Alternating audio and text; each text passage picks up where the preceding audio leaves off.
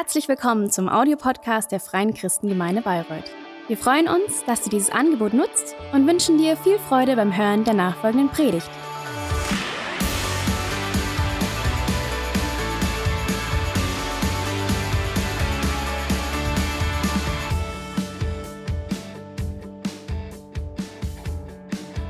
Ja, guten Morgen, einen gesegneten Sonntag wünsche ich euch ähm, allen, die ihr hier seid und allen, die zu Hause sitzen an den Empfangsgeräten, ähm, was auch immer das ist, Fernseher, Computer, Monitor, keine Ahnung. Schön, dass ihr alle da seid. Wir sind im Sommerloch. Es ist total heiß und irgendwie am schlimmsten ist ja das Sommerloch für die Journalisten, weil all die Leute, von denen man sonst immer Skandale berichten kann, die sind im Urlaub. Sowas Doofes aber auch. Und wir haben uns überlegt als Gemeinde, wir machen da nicht mit. Wir machen kein Sommerloch. Aber jetzt haben wir trotzdem nur einen Gottesdienst und äh, soweit ich mitbekommen habe, ähm, hätten noch manche gerne dabei sein wollen, aber weil halt Corona herrscht, deswegen ähm, haben sie nicht können und müssen jetzt daheim sitzen. Aber damit wir trotzdem in diesem einen Gottesdienst kein Sommerloch haben, haben wir ganz, ganz tolle ähm, Gottesdienste vorbereitet. Letzten Sonntag war schon ein toller Auftakt mit Jonsi aus der Ecclesia Church aus Nürnberg. Ich weiß nicht, ob ihr dabei wart, ähm, aber die Predigt kann man auch noch anhören. Ähm, ganz, ganz toll. Heute wird es wirklich um Skandale gehen. Deswegen heißt meine Predigt heute auch ein einziger Skandal. Nächste Woche predigt die Terry und die Woche drauf kommt unser lieber Bruder Bernhard zu uns zu Besuch und wird mit uns predigen. Ja, ein einziger Skandal fängt schon an mit der Hauptperson und, oder mit den Hauptpersonen unserer Geschichte, ähm, die ich heute mit uns teilen will. Also eine der Hauptpersonen, die Haupthauptperson ist der Knastbruder, sitzt im Knast, sitzt im Gefängnis. Schon mal schwierig. Aber die zweite Hauptperson sitzt nicht im Knast, aber ist dafür ein Sklavenhändler. Auch nicht sehr prickelnd, Sklavenhändler. Aber die dritte Hauptperson ist ein Sklave. Ähm, ein Sklave, der sich was zu Schulden kommen hat lassen und dann auch noch ausgerissen ist, abgehauen, einfach so weg. Bin dann mal weg. Wenn ihr jetzt noch zuhören wollt, dürft ihr sitzen bleiben. Wer gehen möchte, weil er sagt, mit den Hauptpersonen kann ich nichts anfangen, bitte die Maske auf und da drüben raus. Ihr kennt ja den Weg mittlerweile. Gut, ihr seid sitzen geblieben. Okay. Der nächste Skandal ist, dass wir überhaupt von den dreien wissen. Dass wir von, den, von dem äh, Gefängnisinsassen, von dem Sklavenhändler und von dem entflohenen Sklaven, das liegt daran, dass ein Kirchenvater, ein, das ist jemand, der später für die Kirche gesorgt hat, so nach der Zeit des Neuen Testamentes. Und da gibt es einen Kirchenvater, der hieß Athanasius der Große der hat die Europäische Datenschutzgrundverordnung nicht gelesen und deswegen einen Brief, der ganz persönlich war, von einem Knastbruder zum Sklavenhändler, den hat er öffentlich werden lassen. Stellt euch das mal vor. Ihr schreibt einen Brief und am nächsten Tag ist er in der Tageszeitung. Oder noch schlimmer, im meistgelesenen Buch der Bibel. Dieser Athanasius hat in seinem 39. Osterbrief, der hat immer Osterbriefe an die Christenheit geschrieben, und im 39. Osterbrief im Jahre 367 nach Christus hat er einige Bücher, und zwar 27 Stück, zum Kanon des Neuen Testamentes vorgeschlagen. Und so ist es auch gekommen. Diese 27 Bücher, die lesen wir heute im Neuen Testament. Ja, und die Europäische Datenschutzgrundverordnung war damals nicht so bekannt und deswegen ist da ganz zwischendrin ein ganz kleiner, ein versteckter, ein unbedeutender Brief eines Knastbruders an einen Sklavenhändler. Höchstpersönliche Botschaft des Apostel Paulus an seinen Freund Philemon und die ganze Welt liest mit. Das ist ein Skandal. Ein persönlicher Brief wird offenbar, ganz öffentlich.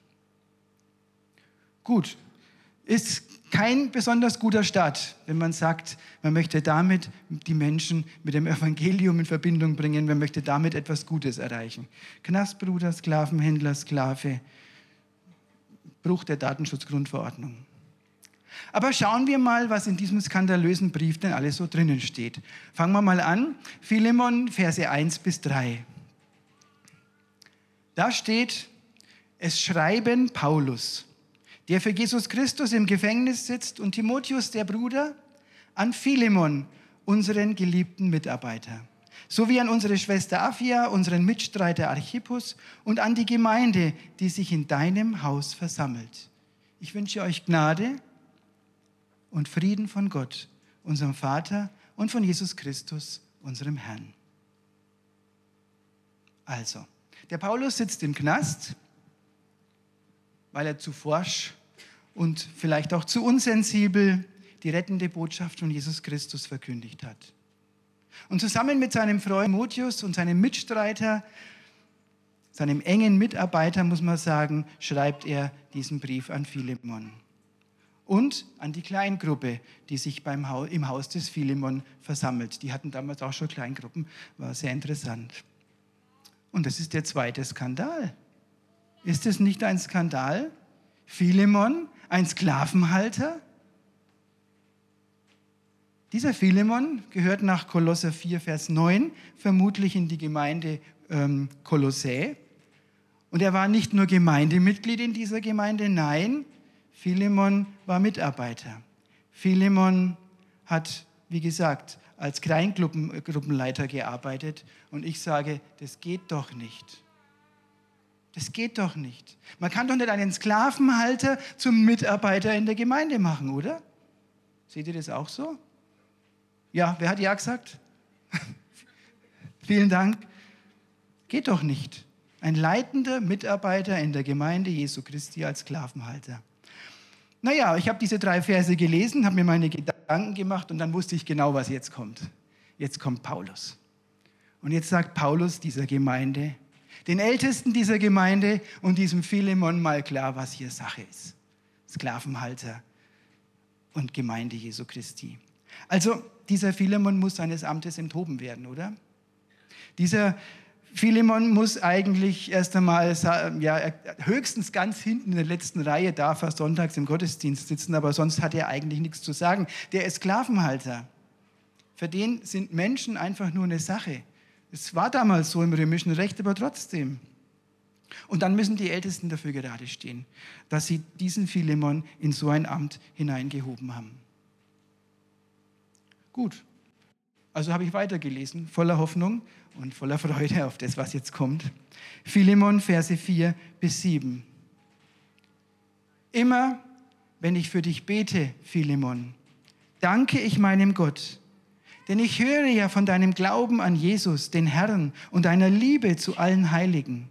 Ich bete, dass unser gemeinsamer Glaube in dir zunimmt und du erkennst, wie viel Gutes wir in Christus haben es hat mir viel Freude und Trost gebracht, Bruder, dass durch dich und deine Liebe die Heiligen ermutigt worden sind.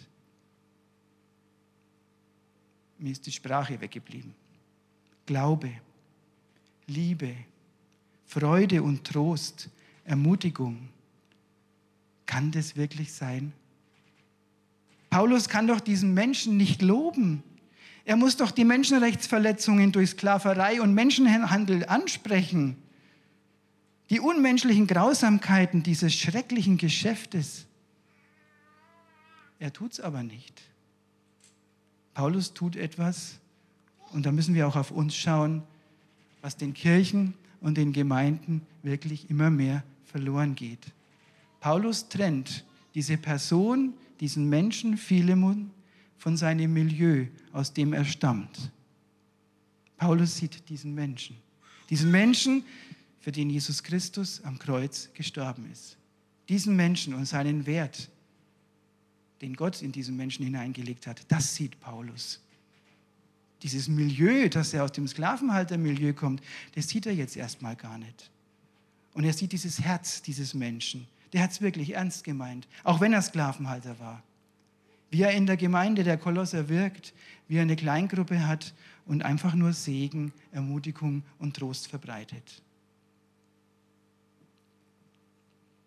Das, was manche Christen, manche Gemeinden und Kirchen heute tun, finden wir in der Bibel nicht.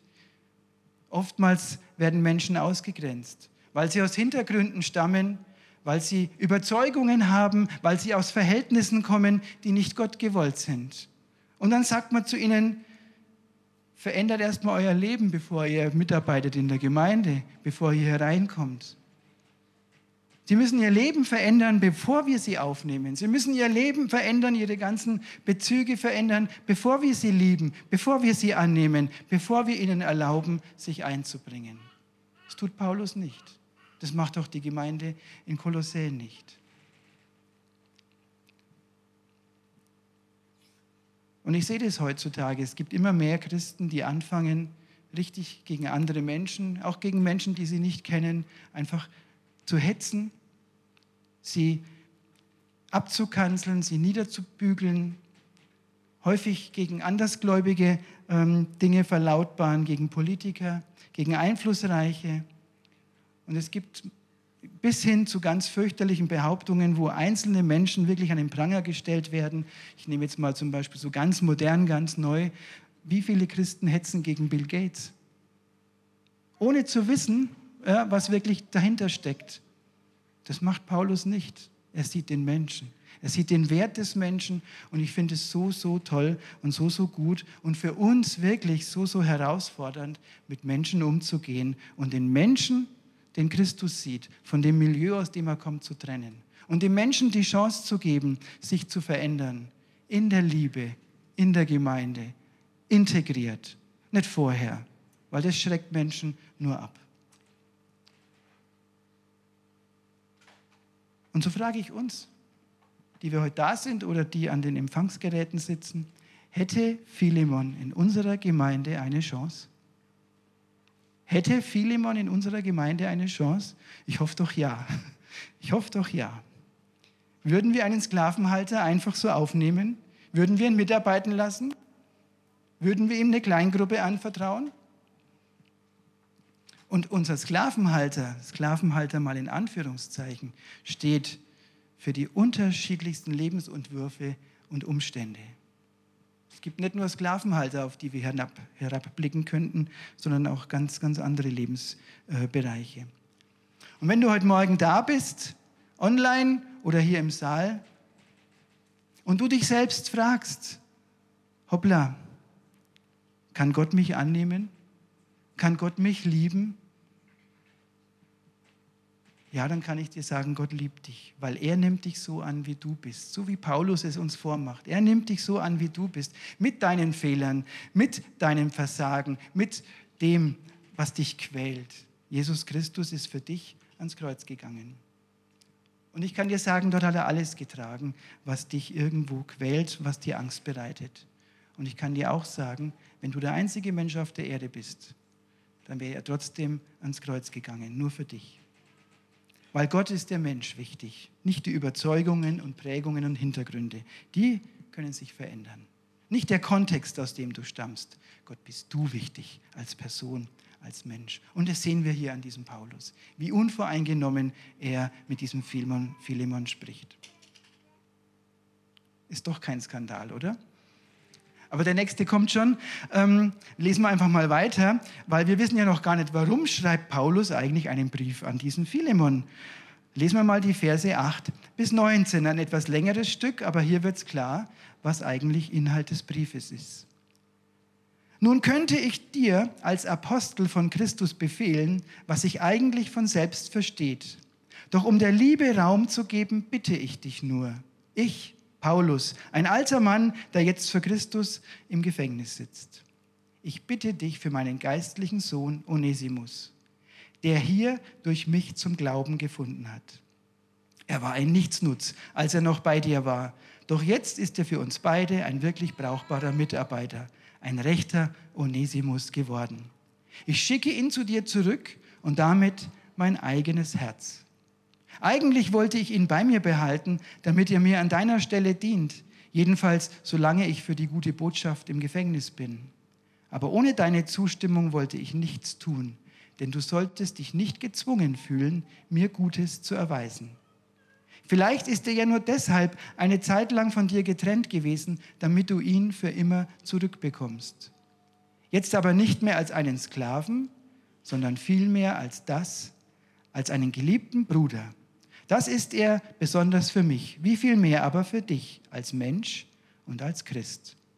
Wenn du mich nun als Freund betrachtest, dann nimm ihn auf wie mich. Wenn er dir aber in irgendeiner Weise Schaden zugefügt hat oder dir etwas schuldet, dann stell es mir in Rechnung.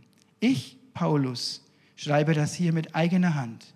Ich werde es dir erstatten. Es ist skandalös. Da hat es ein armer Sklave tatsächlich mal geschafft. Er hat es geschafft, er ist entflohen, er ist entkommen und zwar allen, die ihm nachjagten.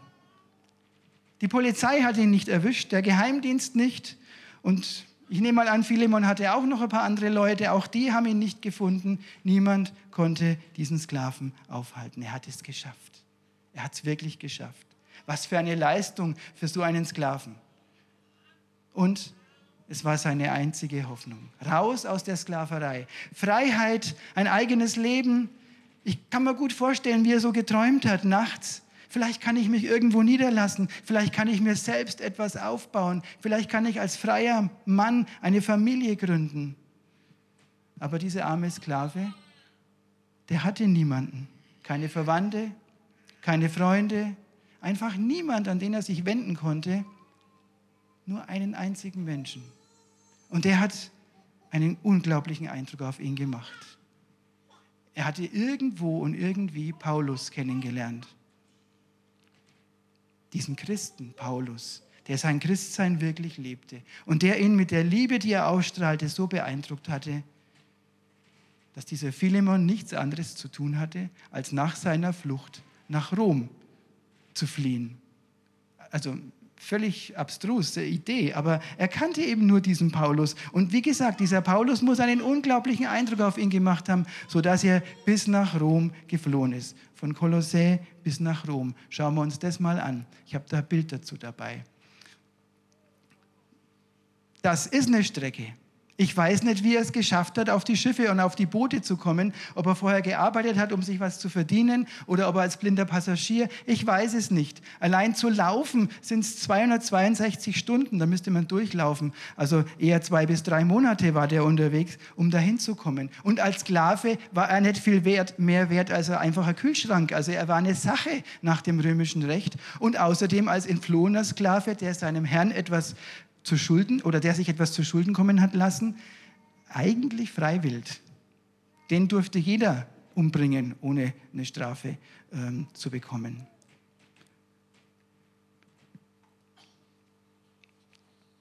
Er hat es geschafft. Er kam zu Paulus. Paulus, dieser Paulus, der einfach nur den Menschen sah. Paulus, Und Paulus macht deutlich, in der christlichen Familie, da gibt es kein Oben und kein Unten. Da gibt es nur ein Links und ein Rechts. Auch wenn ich jetzt weiter oben bin, also es gibt nur ein Links und ein Rechts. Und so kommt Onesimus zu Paulus. Und was macht Paulus? Er führt diesen jungen Mann, sage ich jetzt mal, zum Glauben. Und dann wird ein entflohener Sklave zum Bruder, zum Sohn und zum Mitarbeiter dieses hochgeachteten Apostels. Ist das nicht eine wunderschöne Geschichte? Und jetzt kommt der Skandal. Der Paulus schickt ihn zurück. Könnt ihr euch das vorstellen? Der schickt den zurück zu dem Sklavenhändler. Und der Sklavenhändler hatte noch eine Rechnung mit ihm offen, weil irgendwas hat er sicher zu Schulden kommen lassen. Steht ja hier. Onesimus heißt über der Nützliche. Das ist ein Wortspiel. Deswegen sagt Paulus, mir ist er zu einem rechten Onesimus geworden, bei dir war er das nicht. Der schickt ihn zurück. Darf man das als Christ? Was hätten wir getan mit diesem Sklaven? Erstmal Kirchenasyl gewährt, damit niemand Zugriff hat auf ihn. Dann hätten wir das Ganze an die Presse gebracht. Dann hätten wir Briefe an Behörden und Obrigkeiten geschrieben. Facebook wäre nicht mehr zur Ruhe gekommen. Paulus tut das nicht. Er respektiert die Gepflogenheiten, er respektiert die Gesetze der damaligen Gesellschaft und danach gehört Onesimus seinem Philemon mit Haut und Haaren. Und was Philemon mit seinen Kleidern, seinem Besitz, seinen Haustieren und seinen Sklaven macht, das geht niemandem etwas an. Und das respektiert Paulus. Paulus hat eins begriffen. wer die Welt verändern will, der muss die Menschen verändern. Wie oft versuchen wir es andersrum? Wir demonstrieren, wir tönen laut rum, wir schreiben Briefe, wir schreiben Posts in soziale Netzwerke, um die Welt zu verändern. Leute, das ist nicht unsere Aufgabe und es bringt überhaupt nichts. Wenn wir in die Geschichte hineinschauen, immer da, wo sich die Welt verändert hat, haben sich vorher Menschen verändert. Und das macht Paulus. Er verändert Menschen durch das Evangelium. Er hat es begriffen. Er ruft nicht zu Demos auf gegen die Sklaverei. Er formuliert keine Protestschreiben gegen dieses unmenschliche Sklavenhaltersystem. Er twittert nicht, er schreibt keine Hetzposts. Versteht mich nicht falsch, es ist nicht verkehrt, ja, auch mal auf die Straße zu gehen, um gegen oder für etwas zu demonstrieren. Haben wir als Gemeinde auch gemacht gegen Sklaverei. Vor ziemlich genau einem Jahr sind wir auf die Straße gegangen. Aber es ist nicht unsere ureigene Aufgabe. Unsere Aufgabe ist, Menschen zu verändern. Wer die Menschen verändert, verändert die Welt. Und wenn die Kirche Politik macht, dann geht es fast immer schief. Und das macht Paulus nicht. In den Südstaaten der USA, zur damaligen Zeit, als es dort auch üblich war, Sklaven zu halten, war es übrigens wegen diesem Philemonbrief verboten, Sklaven das Evangelium weiterzusagen, weil dann könnten sie ja zu Brüdern und Geschwistern werden. Ganz interessant, die haben diesen Brief gekannt und sehr ernst genommen. Das Evangelium verändert die Menschen und veränderte Menschen verändern die Welt. Das ist der eigentliche Weg. Und das war der Prophet Paulus. Der wusste ganz genau, dass Sklavenhandel und Christenheit nicht übereinstimmen und es nicht konform geht. Und er konnte diesen Onesimus zurückschicken, weil er genau wusste, im Christentum wird die Sklaverei nicht lange überleben. Paulus macht deutlich, wer Menschen liebt, der braucht nicht mehr zu kämpfen. Und wenn wir zu unserem Text zurückkehren, dann sehen wir, wie viel Liebe aus diesem Brief des Paulus ja, spricht gegenüber dem Onesimus, aber auch gegenüber dem Philemon. Und der Nützliche, der Philemon, was macht dieser junge Mann? Das ist der letzte Skandal. Er ist tatsächlich zurückgekehrt. Er ist tatsächlich zurückgegangen diesen wahnsinnigen weiten Weg ist er wieder zurückgegangen. Nicht alleine, sondern Paulus hat ihn dem Tychikus mitgegeben. Die sind zu zweit in die äh, Gemeinde nach Ephesus, na, nach, nach, Kolos, nach Kolossä gereist. Und da steht auch im Kolosserbrief drin, dass er den Onesimus und den Tychikus ähm, zurückschickt nach Kolossä. Und dieser Sklave, dieser junge Mann, der hatte es doch tatsächlich geschafft. Er war in Rom. Und in Rom trafen sich viele Sklaven, die freigelassen waren oder auch entflohen waren. Der hätte doch dort irgendwo in dieser Subkultur neu anfangen können. Er hätte es zumindest versuchen können, auf eigenen Beinen zu stehen, jemand zu sein oder jemand zu werden. Aber das ist das, was das Evangelium der Liebe mit den Menschen macht. Er hört auf zu rebellieren. Er hört auf, aufzubegehren immer dieses, ich muss es in die eigene Hand nehmen, lässt er einfach los. Und er hat einfach nur ganz, ganz viel Gehorsam und Vertrauen. Vertrauen auf Paulus und auf das, was Paulus ihm mitgibt. Und natürlich Vertrauen auf Christus, weil er zu Christus gefunden hat. Er war zwar Sklave, aber nur noch vor den Menschen. Nicht mehr vor Gott, nicht mehr vor Christus und auch nicht vor Paulus. Und im Galater Brief, Kapitel 3, Vers 28, da hat es Paulus viele Jahre vorher schon mal so richtig niedergelegt. Im Christentum, bei Jesus Christus, da gibt es keine Juden oder Nichtjuden mehr. Da gibt es keine Sklaven oder Freie, keine Männer oder Frauen, denn durch eure Verbindung mit Jesus Christus seid ihr alle zu einem geworden. Das ist die christliche Kultur und das ist die christliche Gesetzmäßigkeit, ganz anders als in der Welt. Und er war trotzdem Sklave vor den Menschen. Und wie sich ein Sklave verhält und verhalten soll, das hat Paulus auch mehrmals niedergeschrieben. Das sehen wir auch auf einer äh, Folie. Ich möchte nur mal den untersten Teil herausgreifen. 1. Timotheus 6, Vers 1. Wer Sklave ist, soll trotz des schweren Jochs, das er zu tragen hat, seinem Herrn uneingeschränkte Achtung entgegenbringen damit der Name Gottes und die Lehre des Evangeliums nicht in Verruf geraten. Du bist kein Sklave, wenn du zu Jesus Christus gehörst. Nicht vor Jesus, nicht vor Paulus, nicht in der Gemeinde, nicht in der Kirche, nur noch vor den Menschen. Das sind Worte des Paulus in der Heiligen Schrift und ich glaube, das ist ein Skandal. Also einer von vielen. Aber diese Worte des Paulus hat Onesimus ernst genommen. So groß war sein Glaube, so groß war sein Vertrauen, dass er diesen beschwerlichen Weg zurück zu seinem Herrn gegangen ist. Und er wusste eins, und er hat ihm vertraut, was wir auch aus der Bibel kennen. Gott macht das Beste daraus. Onesimus war ein geliebter Mitarbeiter des Paulus. Und Onesimus war ein rechtloser Sklave, so viel wert wie ein Kühlschrank. Wobei Kühlschränke gab es damals, glaube ich, noch gar nicht. Und er war einfach nur treu. Und Christus ist es, der diese Treue belohnt. Ich möchte zum Schluss kommen und meine liebe Frau bitten, mit ein paar Hintergrundklängen uns zu erfreuen.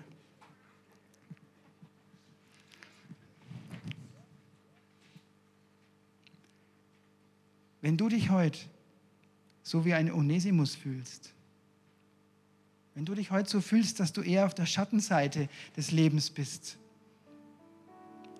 dann kann ich dir heute eins sagen, du brauchst nicht mehr zu kämpfen. Als Onesimus angefangen hat, aufzuhören zu kämpfen und Christus zu vertrauen, ab da hat sich sein Leben verbessert, schrittweise. Weil die Geschichte von Onesimus, die geht noch weiter. Er fügte sich, er ging zurück.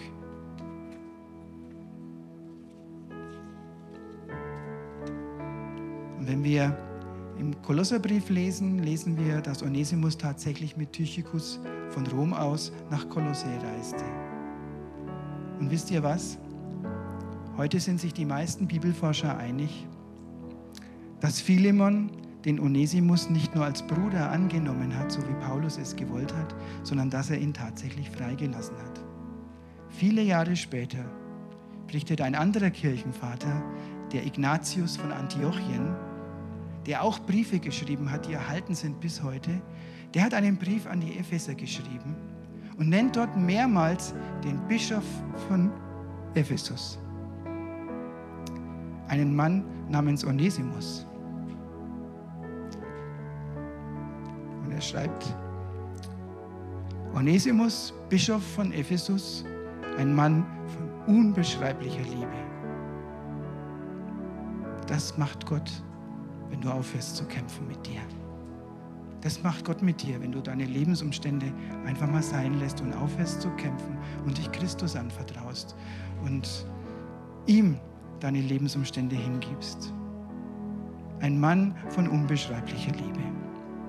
Bischof von Ephesus. Ein Sklave wird Bischof. Und das gibt es nur mit Jesus. Das gibt es nur mit Christus. Mit Kämpfen hätte er das nie erreicht. Vielleicht bist du heute da und fühlst dich so wie ein Philemon.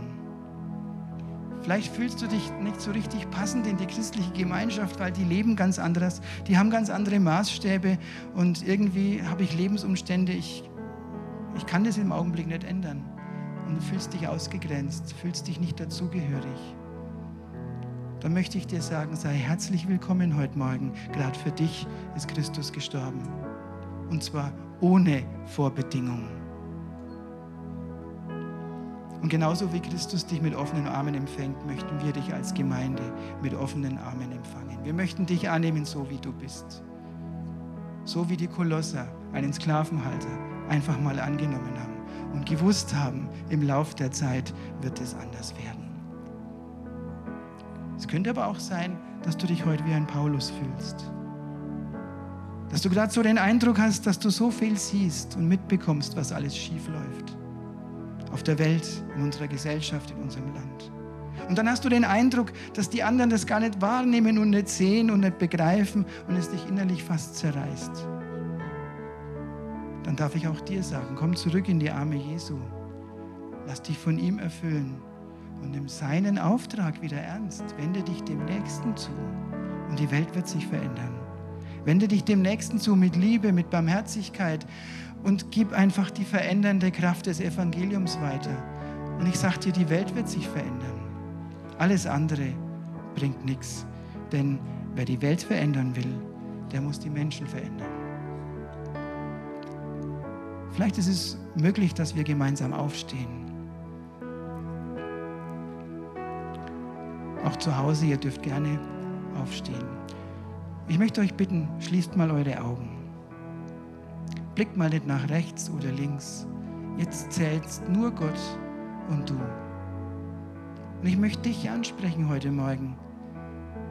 Wenn du erkannt hast, dass du die Liebe und diese Gelassenheit und das Vertrauen, das Christus dir schenken möchte, noch nie erfahren hast. Und wenn du das heute erfahren möchtest, wenn du diese Freiheit spüren möchtest, dieses, dass Gott dich in den Arm nimmt, einfach erleben möchtest, dann möchte ich dich einfach mal kurz bitten, heb doch kurz mal deine Hand zum Zeichen für Gott und für mich, dass ich für dich beten kann. Ja, vielen, vielen Dank.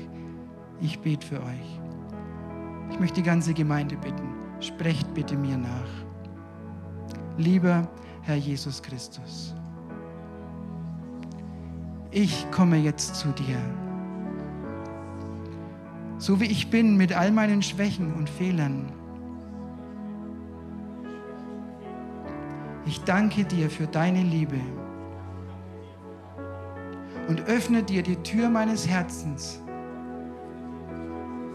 und nehme dich, Jesus, als meinen Erlöser, Chef und Gott an.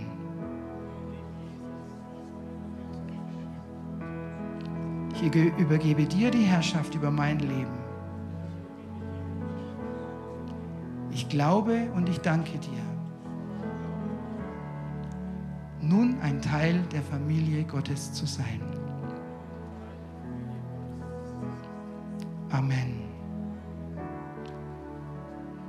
Wenn jemand nachher das noch irgendwo mit mir besprechen möchte, ich bin nachher da vorne im Konferenzraum, kommt einfach auf mich zu.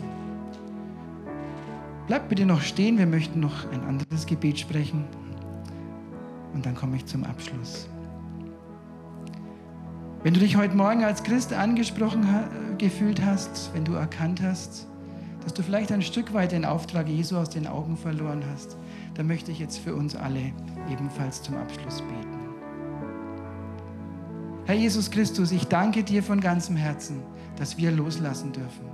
Ich danke dir von ganzem Herzen, dass wir nicht zu kämpfen brauchen, denn du kämpfst für mich, du kämpfst für uns. Und egal wie es um uns herum aussieht, hilf uns, den Fokus nicht aus den Augen zu verlieren, den Menschen Licht und Salz zu sein, die du in unser Leben, die du in mein Leben schickst, die uns begegnen, die sich an uns wenden. Hilf uns bitte, Herr Jesus, allen Menschen mit der Liebe und Freundlichkeit und Unvoreingenommenheit zu begegnen, wie du es tun würdest und wie wir es heute Morgen von Paulus gelernt haben. Amen. Amen. Ich möchte abschließen mit einem Bibelvers aus Lukas 3, 37. Richtet nicht und ihr werdet nicht gerichtet. Verurteilt nicht und ihr werdet nicht verurteilt. Lasst frei und ihr werdet freigelassen werden. Amen.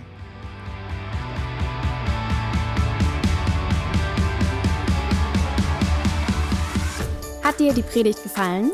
Gerne kannst du sie mit Freunden teilen oder uns einen kurzen Kommentar hinterlassen.